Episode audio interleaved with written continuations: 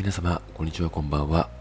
この番組では恋愛に関するご質問や思うことについて、一男の視点として発信していく番組となっております。えー、ということで本日がですね、69回目のスタイフとなるんですけども、えー、本日もですね、質問箱の方を回答していきたいと思います。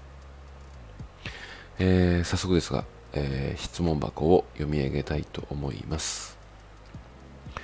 私には彼氏がいますが、付き合いたてのようなはっきりとした好きという気持ちではなく、なんとなく好きなんかな、みたいな感じです。ボかれていないからわからないですが、彼がいなくてもやっていけると思います。会わなくても寂しくないし、家で一人でゴロゴロしてるのが好きなので、彼がいなくても生活に支障はないかもしれないとも思います。これは彼に対して冷めているのでしょうかそれとも彼の存在が当たり前になりすぎて大切だということを忘れているのでしょうか、えー、というようなご質問をただきました。はい。うーんまず、個人的な結論から申し上げますとですね、うん、まあなんかその、恋愛って、うん、まあなんかドキドキするとかワクワクするとか、まあそういう感情が、まああるとは思うんですけども、うんなんかこれぐらいの感情で付き合うのがベストなんじゃないかなって個人的には思う部分がありまして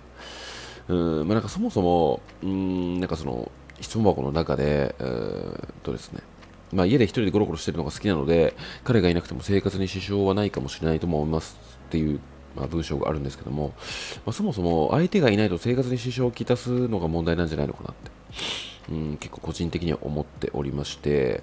まあ、あとですね、あの最後の、うん、これは彼に対して冷めているのでしょうかそれとも彼の存在が当たり前になりすぎて大切だということを忘れているのでしょうかというような、あまあ、質問に対する回答なんですけども、うん、まあ、これはシンプルに、まあ、いることが当たり前で、まあ、安心と安定に使っているだけなんじゃないのかなって、個人的には、えー、思いましたね。まあ、この相談文を読んで。うん。まあで、なんか、よくそう、うん、質問箱の方に多いんですよね。あの、彼に対する気持ちが分かりません。っていうようなご質問が結構多いんですけども、まあ、その中でもやっぱりそのドキドキとかワクワクとか、まあ、そういう感情がなくなってしまったので、うん、この恋は終わりなんでしょうか？みたいな。この恋愛は終わりなんでしょうか？とか、まあ、このようになってしまったら別れた方がいいんでしょうか？みたいな質問が結構多いんですけども、あの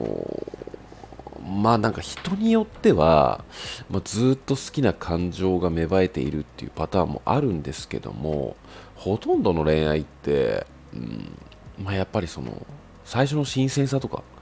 そういうドキドキワクワクって薄れていって当然なんじゃないのかな。うん、個人的には思うので、まあ、あんまり恋愛経験がない方とかですと、やっぱりこういう状況に陥ってしまった時に、うーん、なんか物足りないなとか、物足りなさとか、うん、やっぱりその、ね、あの、出会った当初の付き合う、付き合わないみたいな、まあ、一番美味しい部分に対して、まあ、またあれを、あの、楽しさを味わいたいなっていう部分が芽生えて、今の彼とは別れた方がいいんじゃないのかなっていうふうに、まあ、思ってしまうのはもう非常によくわかるんですけども、うんまあ、なんか個人的にはですね、あのこれちょっと、お話ししたいことがありまして、まあ、なんか過去に、うん、彼氏からプロポーズを受けて、まあ、そのもともと結婚願望がない、まあ、友人だったんですけども、まあ、なんか、うん、彼との結婚を決めた、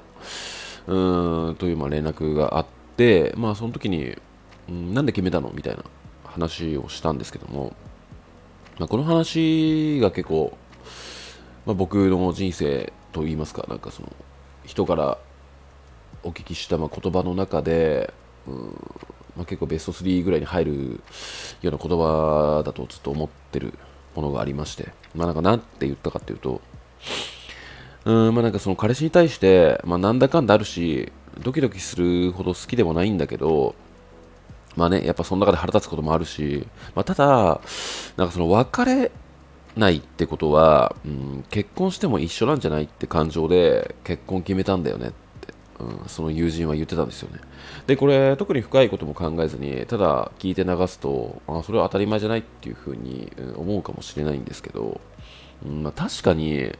あのまあなんかその相手も別に傷もつけてこないし、うん、別れたいとか、なんか自分で別れた方がいいっていう、まあ彼氏でもない。で、やっぱりそのなんだかんだちょっとね、あのちょっかいも出してくるし腹立つこともあるし、まあ、ドキドキもしないけど結局、まあ、長く付き合ってたってことはあのまあ、相性が合うというかその流れで一緒に、まあ、籍を入れて結婚しても結局は一緒なんじゃないのかなってあのずっとこの状態でやっていけるんじゃないのかなっていう感情で、うん、結婚を決めたっていう、まあ、友人の、まあ、お話がありまして、うんまあ、だから結局その別れたいとか、うん、別れた方がいいって自分の中で思う恋愛だとしたら、まあ、質問箱の結構多いんですけども、うん、それは別れた方がいいって思うんですよね。まあ、なぜならそれは、うん、相手があなたに傷を負わせているから。なんかそういうやっぱ恋愛を続けてしまっていると、やっぱりあの、まあ、ツイートでも結構言ってはいるんですが、まあ、自分のことが本当に根本的に嫌いになってしまうんですよね。うん、相手に雑に扱われているんだけども、うん、なんかそんな男とも離れないられない私みたいな感じで自分を責めてってどんどん自分が嫌いになってってで相手の思考に合わせてって、うん、自分っていう人間が、まあ、どんどん崩れていってで心が疲弊していって彼がいなくなったらもう立ち上がれないような状態になってるっていうような、うん、恋愛だったらもうすぐに縁を切った方がいいとは思うんですけどもまあ結局それがないんであればうんまあ結局誰と付き合っても一緒なんじゃないのかなって思ってるんですよね、個人的には。で、やっぱりその秋は来ると思うんですよ。誰と付き合っても、どんなに魅力的な女性と、だったり、まあ、ね、魅力的な男だったり、付き合ったとしても、まあ、やっぱりその、まあ、SNS とか、まあ、いろいろやっぱありますよね。人と比べてしまうようなコンテンツが。ま、それを見ると、自分の彼氏どうなんだろうとか、やっぱ比べてしまうこともありますし、まあ、もっと上をもっといい人がいるんじゃないのかっていう感情も分からなくはないんですけどもうーん、まあ、やっぱりその長年全然違う道を歩んできた、まあ、人生を歩んできた者同士がまあ付き合ったとして、まあ、そこで、うん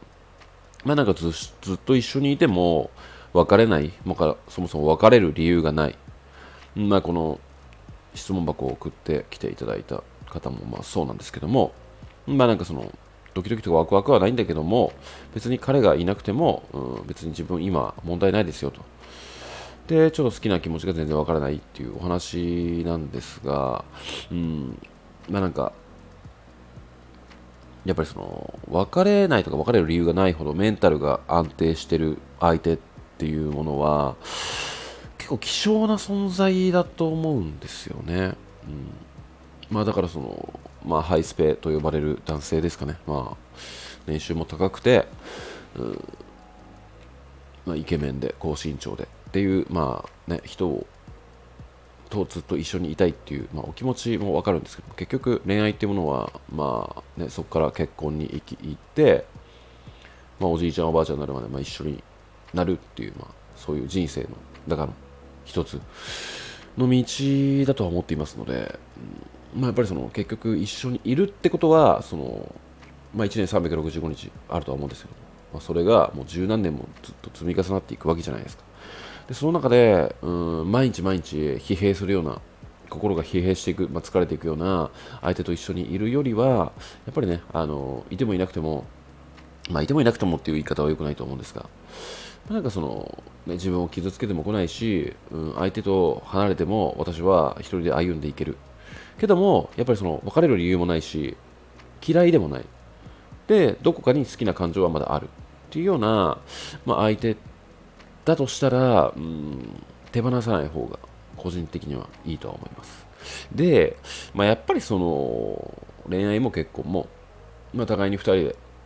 考えて歩んでいくものだとは思っておりますので、まあ、やっぱり結局1人で悩むぐらいのレベルであれば相手とちょっと話し合ってみるのもいいんじゃないのかなって思うんですよ。まあ、これ言い方も非常に大切ではあると思うんですけども、まあなんかね、この質問箱に書かれた通りに、彼にちょストレートにお話ししてしまうと、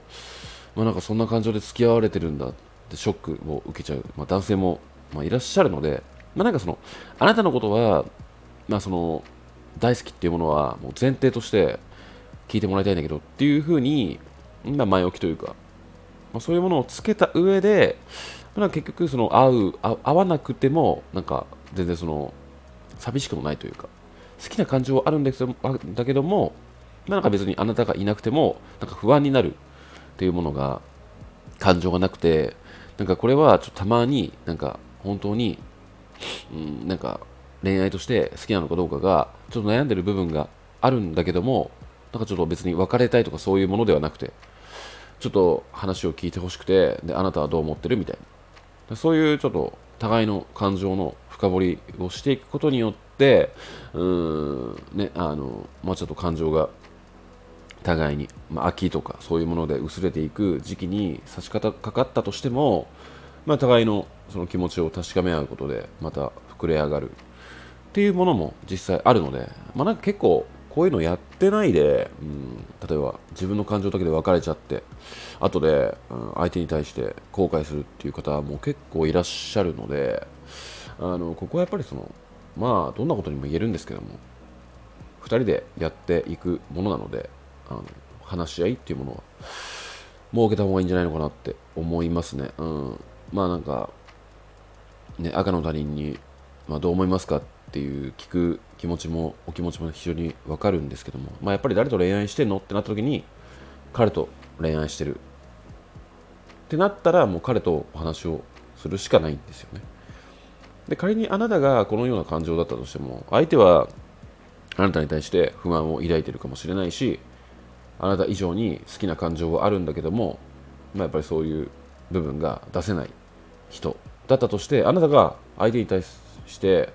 うんあなたに対してというか相手の感情を知ったことによってそんな風に思ってくれるなって思ってあなたの中での愛情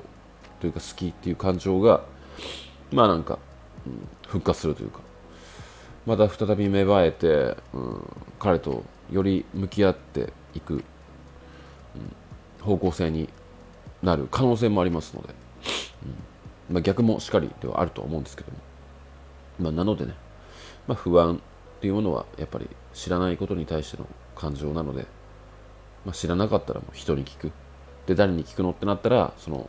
今抱えている問題の彼にうん聞いて解決していくっていう方法を取られた方がいいんじゃないのかな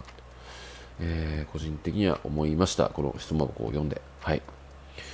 えー、てな具合でですね、えー、まあこのスタイフを聞いていただいて、まあ彼とお話しして、まあどのような結果になるのかわかんないんですけども、まあ互いにいい方向に、うん、転べばいいんじゃないのかなって思いました。はい。えー、てな具合でですね、えー、今夜もご視聴いただきましてありがとうございました。ではまた。